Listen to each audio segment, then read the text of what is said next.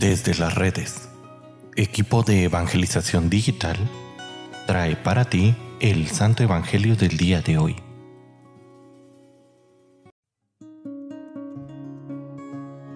Queridísima familia, como bien lo comentábamos el día de hoy, 24 de febrero, en la mañana, el día de ayer, jueves, no me fue propicio el poder grabar el Evangelio, pero aquí tienen la reflexión por si quieren meditarla o por si quieren tener toda la semana completa de el Santo Evangelio y de esta reflexión diaria. Así que sin más, les dejo la reflexión del jueves 23 de febrero y pues meditémosla juntos como familia. Escuchemos hermanos del Santo Evangelio según San Lucas.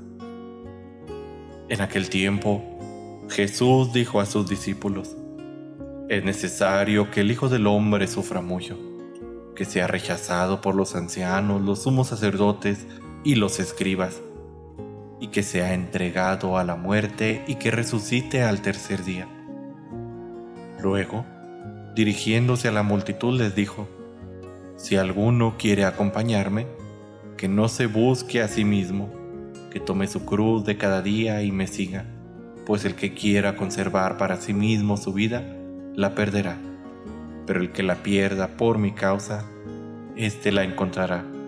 En efecto, ¿De qué le sirve al hombre ganar todo el mundo si se pierde a sí mismo o se destruye? Palabra del Señor.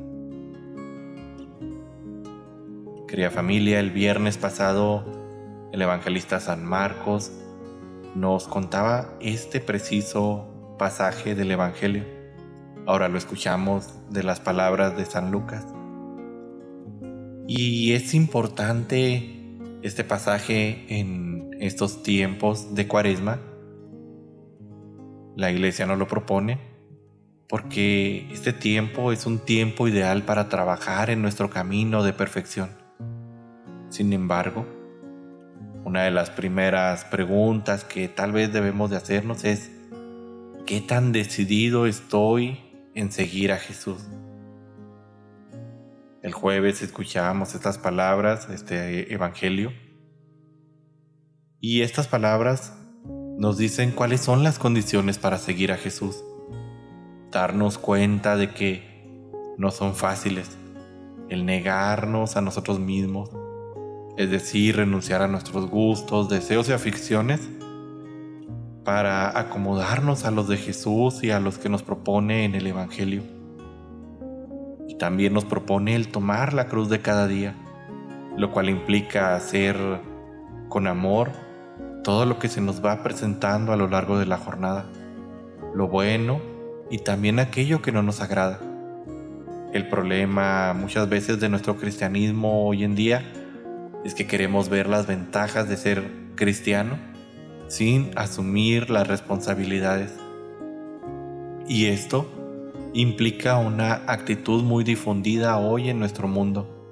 Beneficios sin obligaciones.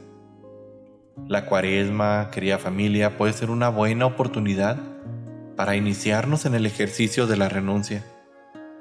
Será muy difícil que logremos renunciar a nosotros mismos si no somos capaces de renunciar un poco a la comida, a la golosina, un rato a la televisión, al celular. Pensemos bien que de esta manera utilizaremos nuestra cuaresma para que la Pascua sea verdaderamente una Pascua de resurrección.